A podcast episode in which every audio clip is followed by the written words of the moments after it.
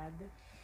Então, dando uma boa noite a todos, encarnados e desencarnados, a todos os nossos irmãos que acompanham de forma virtual e agradecendo a oportunidade de estar aqui hoje, o convite da casa, para que viesse falar sobre esse tema tão interessante, importante, porque estamos vivendo bem o momento em que a gente quer, tem planos de mudança, quer, espera um ano melhor. Né? A gente coloca muito né, no ano, o ano vai trazer coisas, né? mas o tempo é o tempo, né? Se, nós é que temos que agir diante do tempo e com o tempo, né? Então, eu fazendo a, reflexão, fiz algumas anotações de, sobre esses itens, né? O tempo, a mudança, as transformações e a nossa mudança de paradigmas. Então, vou tentar aqui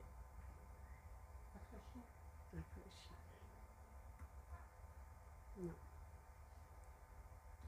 Agora sim. Então, o tempo nos diz, nos nos propõe, né? E cada dia que, nós, que amanhece o dia, cada um de nós tem o dia todo, né? E, é, e esse tempo aí é, é igual, esse tempo amanheceu o dia, o sol né, raiou, está nascendo, e isso aí é para todos nós. Agora, o que, que nós vamos fazer com esse tempo, aí é que é a questão, né? Então é importante a organização é, se a gente está organizado para aproveitar melhor esse tempo, né? Como é que a gente utiliza esse tempo? Organizando gavetas, neste momento principalmente que a gente para um pouco, alguns entram de férias e mesmo no trabalho tem empresas que propõem essa limpeza, organização de gavetas, né? E na nossa casa também é importante fazer, remexer lá as gavetas, armários, tirar algumas coisas, tem coisas que a gente está guardando há muito tempo que não utiliza, não, não tem mais utilidade para nós, no entanto, estão lá nas gavetas, nos armários, né?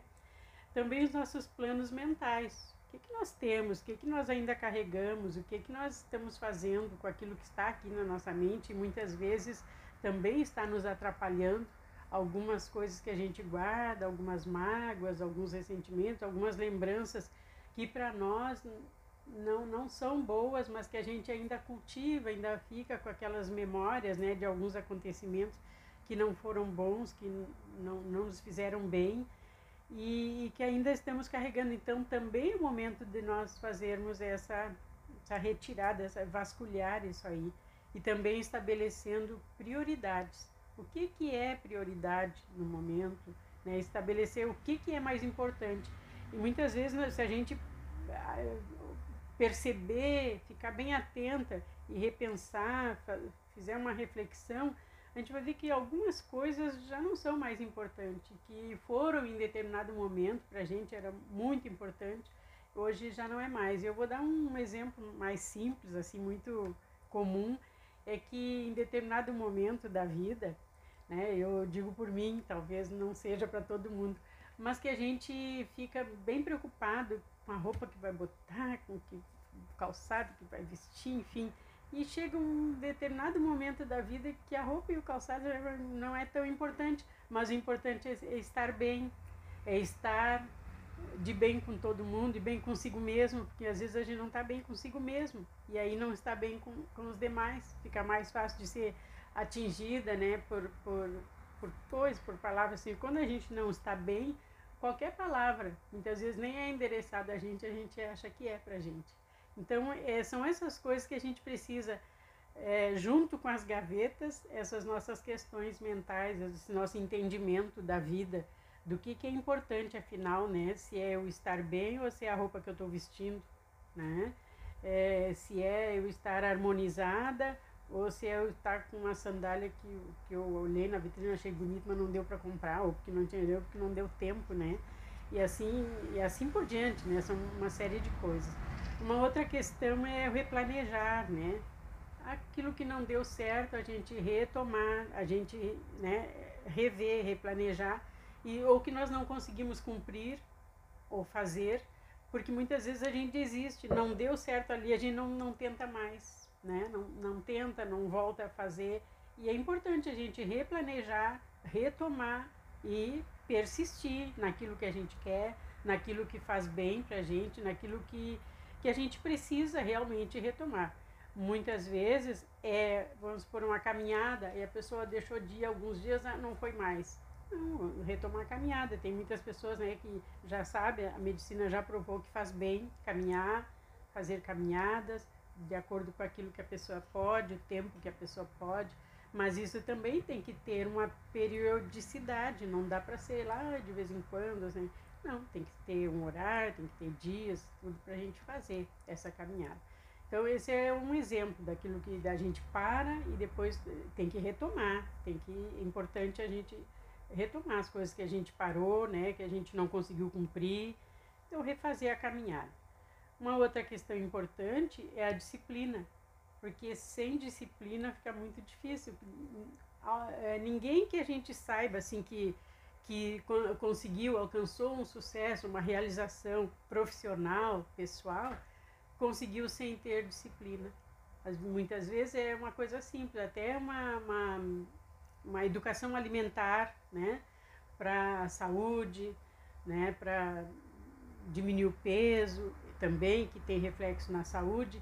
Então, muitas vezes tem que ter disciplina, tem que ter persistência, porque se não se tem disciplina, um dia se come bem, regradamente, no outro dia a gente perde tudo e já sai fora não dá, a gente precisa manter a disciplina em todos os aspectos. Um exemplo simples é esse, da, da alimentação, né? Que eu vejo que muitas pessoas, ah, hoje saí totalmente, agora eu vou sair totalmente. E aí tem que retomar, tem que ter disciplina. O Chico, né, já dizia, o mentor deles é disciplina, disciplina, disciplina.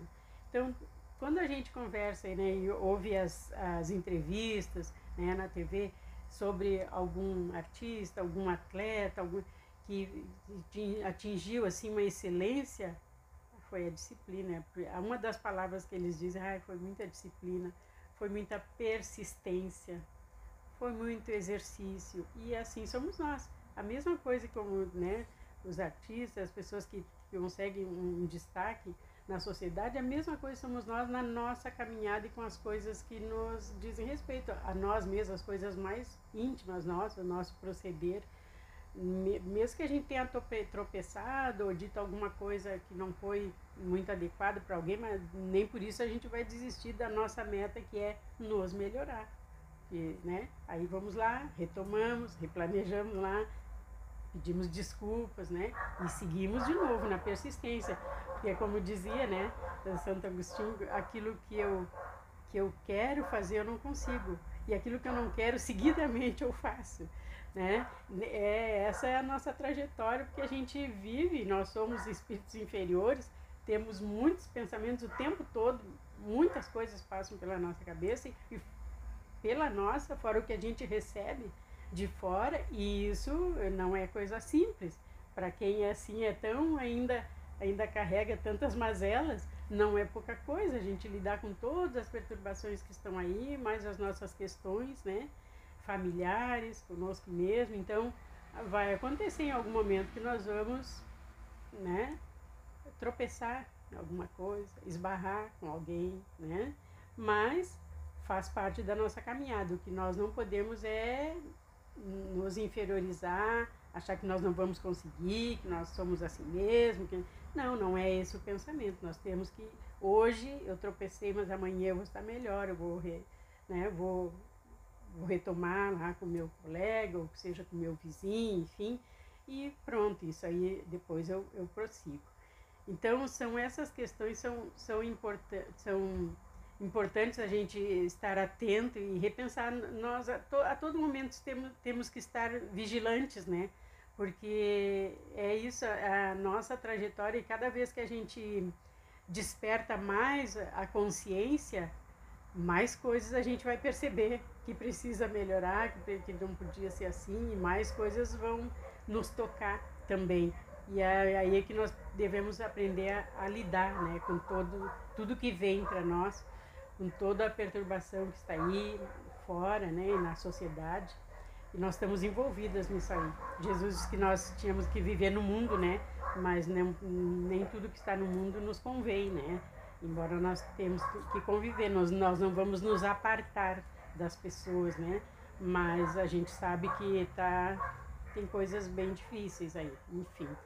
Mas eh, se nós estamos, né, estamos é, dispostos para uma nova vida, para, essa mudança, e é importante, se nós estamos dispostos para nova, para essa nova vida, é uma nova vida que nós queremos no ano novo, a partir do ano novo, uma nova vida, nós temos que tomar o Evangelho de Jesus como roteiro. É importante. Neste momento e cada vez mais. Quem não tem, quem não cuida, é, do, não se cuida espiritualmente, fica mais fragilizado diante das coisas que estão aí. Então, o Evangelho é o nosso roteiro, é o nosso guia, nos traz orientação de como seguir. Não é fácil a leitura, logo no início, não, mas aos poucos nós vamos é, nos envolvendo e tendo entendimento até chegar num ponto que eu comparo assim como quem tá, está com sede e toma um belo copo d'água, assim, que vai, que faz um bem, que dá um bem-estar. E ali é, nós vamos, é à medida que nós vamos aprendendo e absorvendo e entendendo o que está lá no Evangelho de Jesus, né? Evangelho segundo o Espiritismo, que nos traz tanto esclarecimento. Um outro aspecto importante é deixar para trás algumas coisas, né? Como disse no início, algumas coisas que nos, nos marcaram, que nos entristeceram, é, alguns ressentimentos que ainda carregamos e esquecimento do mal, usar como estratégia, né, o esquecimento do mal, que também não é fácil. A gente esquecer, a gente demora, a gente fica, a gente é, tem que fazer um esforço muitas vezes para tirar da memória algumas coisas que nos magoaram, fica marcado.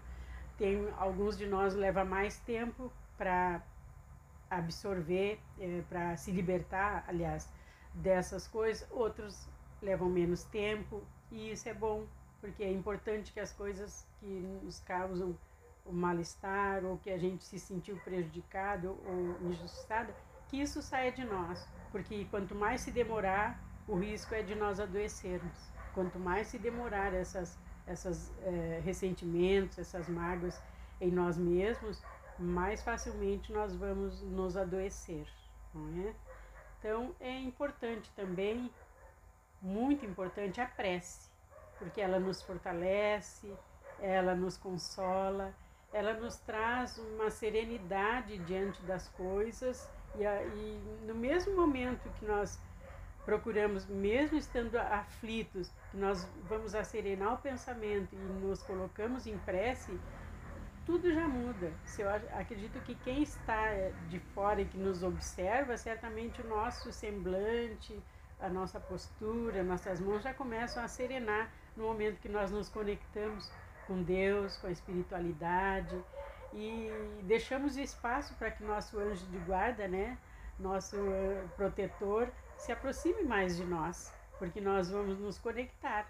Então, pela prece, é, eliminando, né, serenando a nossa mente, eliminando alguns pensamentos, algumas é, coisas que, que, que, nos prejudicam, que nos tiram, nos, nos trazem aflição, mas principalmente tendo a confiança em Deus, em Jesus e nos colocar na posição assim que nós possamos estar conectados cada vez mais. E aí diz no livro, aqui no livro Educação dos Sentimentos, do Jason de Camargo, ele fala da importância da prece, do quanto ela é benéfica, é salutar, do quanto de coisas que a gente evita e que promovem ao nosso, nosso redor praticamente um escudo protetor, então, através da prece. Também ele fala que Jesus, quando Jesus orava, imagina que Jesus do, dali, né, da, do gabarito que ele é, da evolução que ele é. é. Quando esteve aqui, ele várias vezes se retirou um pouco do, do, do convívio ali, do meio dos seus discípulos, para orar. Imagina o quanto nós precisamos ainda orar, né? Se ele orava. Então ele diz que, que nesse momento assim ele é, se via muita luz, muita luz, né? Que ele se transfigurava, né? É, no momento de prece. E ele precisou orar muitas vezes. Imagina quanto nós precisamos ainda. E, e, e vamos eh, cada vez mais exercitar, né? esse momento de prece, porque muitas pessoas ah, oram de vez em quando, uma vez ao dia. O ideal, né, é que nós possamos orar de manhã, agradecendo a noite, agradecendo por mais um dia nossa vida, agradecendo por todas as coisas que nós já conquistamos em nós mesmos, pelas melhora que a gente já está, porque a gente já foi pior, né? Porque eu sempre digo, eu já fui bem pior do que eu sou hoje, né? Hoje estou melhorzinha. É, tem coisas, ah, pois é, naquela época eu faria, hoje eu já não faria desse jeito, né?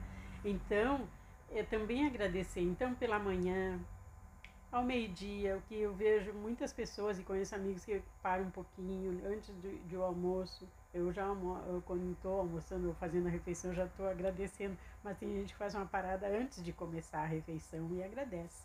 Então a prece ela é salutar e ela não precisa ter horário. A gente vai a hora que a gente precisar, pode ser várias vezes ao dia e às vezes é necessário várias vezes ao dia a gente fazer a nossa oração, né?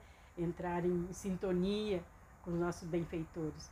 Porque a prece não exige que nós estejamos ajoelhados ou, enfim, com rosário, enfim. Aqueles que têm ainda o hábito, que ainda são, né, que têm que foram educados dentro da fé religiosa do, de, de, da Igreja Católica, enfim, e gostam do rosário, não tem problema. O importante na prece é, não é se a gente está com um livro na mão, com uma roupa na mão, enfim, ou sentado, ou em pé, ou deitado, mas que o nosso coração e que a nossa mente esteja conectada, que a gente esteja com a mente mais serenada, né, mais tranquila, para ter esse diálogo, essa, é, né, dizer as coisas do nosso coração. Não precisa também ser uma prece pronta que a gente leia. E se for o caso de ler, que a gente leia com bastante envolvimento daquilo que a gente está lendo.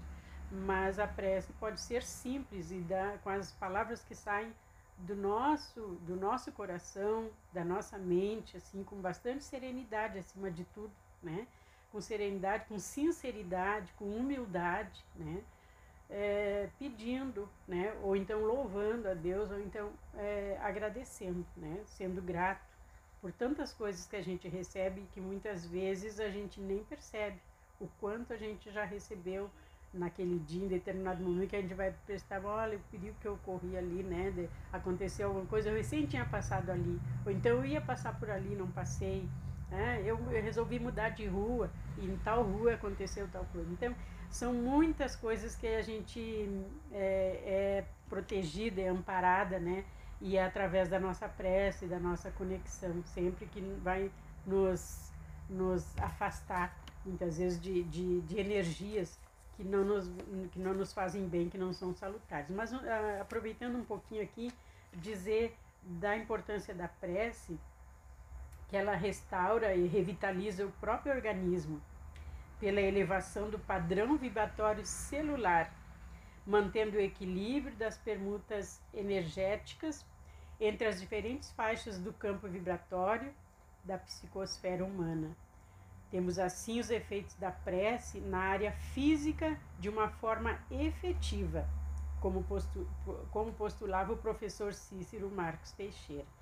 Então a prece é profilática, porque ela ativa a nossa circulação energética, é, neutralizando as influências deletérias de bacilos psíquicos. E no livro é, O Poder do Pensamento, a nossa querida Sueli Calda Schubert, ela fala desses bacilos psíquicos de variada procedência. Então são coisas que a gente não vê, né? mas que elas existem. Também a prece é imunológica, ela auxilia na elaboração de anticorpos específicos que resistem à infecção por agentes patogênicos espirituais, não é, gente? Antisséptica, porque os raios mentais emitidos têm o poder psicocinético de ação bactericida e ela é saneadora, porque tem ação psicocinética também do pensamento elevado, que higieniza a psicosfera do ambiente, criando barreiras vibratórias que impedem a influência de agentes nocivos, formas pensamentos e larvas astrais. Ela é terapêutica porque pela prece criam-se condições de maior receptividade às forças restauradoras da natureza. E assim, então, é bem interessante o que traz no livro sobre a eficácia, a importância e a função da prece, como ela age é, no nosso entorno, no nosso ambiente, mas principalmente em nós mesmos, né? E aí os médicos, é, aí, lá no Evangelho, no capítulo 27, traz sobre a, a prece, né? A importância, a função, que, mas os livros, a literatura mais atual traz já a comprovação científica, né? da, da prece. Comprovadamente, os médicos dizem que as pessoas que, que estão, estão em tratamento e que oram, têm o hábito de orar, elas têm um outro, uma outra caminhada na recuperação.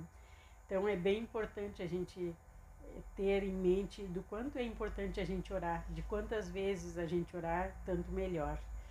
É, também nesse momento que a gente ora, né, e quando a gente pede, pede o perdão para as nossas faltas, enfim, mas também a partir da prece, é como dizia para as crianças, como eu sou professora, eles faziam a prece no início da aula e depois estavam se xingando, tu é isso, é aquilo. Não dá. Depois da prece a gente vai procurar enxergar o melhor, o que outro tem de melhor, né? O, sempre procurar, porque as pessoas, por mais é, coisas que nós carregamos é, negativas em nós, algumas coisas de bom nós já temos, né? E todo mundo tem algo de bom e é importante que a gente veja esse algo de bom, é, o que é diferente de nós, ou o que é diverso, né? A diversidade não é contra nós e a gente precisa respeitar, né? Aquilo, aquele que é diferente, que pensa diferente, o que é diferente de nós, na maneira de ser, de vestir, de andar, enfim e ao mesmo tempo ser cada vez mais a gente procurar ser transparente, ser os, nós mesmos, né? É, também sabendo falar, sabendo calar no momento oportuno, muitas vezes é melhor calar, né? E outras vezes é importante que a gente fale, mas fale de maneira que não venha ferir, que não venha causar, né?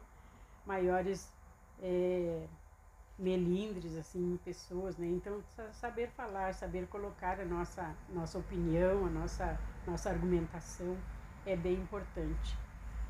Da, da, daí para diante, então nós vemos nós vemos que o espiritismo que nos consola, nos esclarece, nos aponta o caminho, ele também vai nos trazer essa essa maneira de agir, né? Em todo o evangelho, em toda a literatura tem muita coisa para a gente aprender e que a gente vai vendo como a nossa maneira de agir vai mudando a partir do, do que a gente vai aprendendo e entendendo na doutrina espírita. E também viver com esperança, né? ter fé. A fé nos dá essa esperança de dias melhores, de que tudo passa e que acima de todos nós está Deus que tem o controle de todas as coisas. Então, viver com esperança é esperançar, e aí eu trago aqui a, a, a lembrança do nosso querido Paulo Freire, que ele dizia que ter esperança é esperançar, mas não é esperançar de esperar, porque esperar é esperar passivamente, é esperançar agindo, atuando, buscando, se envolvendo, eh, cooperando, né? indo em busca daquilo que a gente quer realmente. Isso é esperançar. É esperançar, ter esperança, mas não ficar parado, ir em busca, né? E agir, trabalhar. Nós somos muito assistidos e sempre somos assistidos através da nossa prece. Nós vamos cada vez mais aproximando os nossos benfeitores, os benfeitores espirituais que eh, têm simpatia por nós vão se aproximando cada vez mais e aqueles que não têm, eles não conseguem se chegar até nós, porque se nós estamos num padrão vibratório, fica mais difícil eles se aproximarem de nós, né? Então nós somos muito assistidos, somos amparados quando nós é, oramos, quando procuramos estar com a mente mais sintonizada, em equilíbrio, né? E o caminho natural é o caminho do bem, né? Cada um de nós vai fazer a sua caminhada.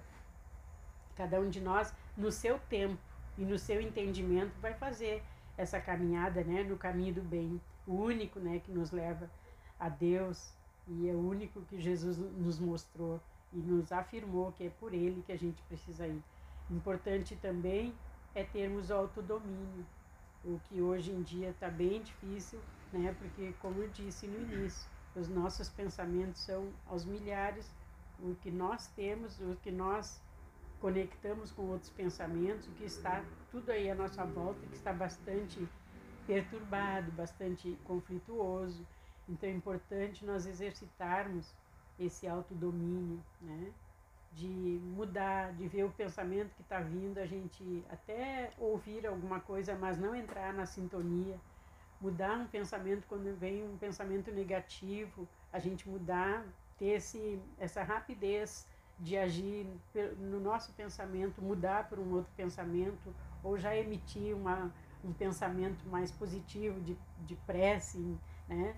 Que Deus abençoe, que Deus nos livre, que Deus nos, nos dê força para a gente né? É, ter discernimento, é, fazer as melhores escolhas, ou então dizer a palavra mais adequada no momento que é necessário. E também perdoar aqueles que nos ofenderam, nos magoaram, e também nos perdoar, que o perdão nos liberta, né? Nos liberta, nos dá, nos dá um alívio, uma sensação de, de leveza, enquanto que o ódio ele nos aprisiona, nos adoece, e esse é esse esse tema, esse assunto sobre o perdão, é importante que a gente dê uma lida lá no capítulo 10. Bem-aventurados os que são misericordiosos, né? Perdoai para ser perdoados. Nós vamos vendo que cada vez mais que a gente vai é, observando e se observando e procurando fazer essas mudanças e estarmos vigilantes para as nossas ações, nossos pensamentos, nós vamos então nos transformando. E aí vem a mudança de paradigmas, né? Tão importante nesse momento que nós fomos criados, fomos educados com valores, né?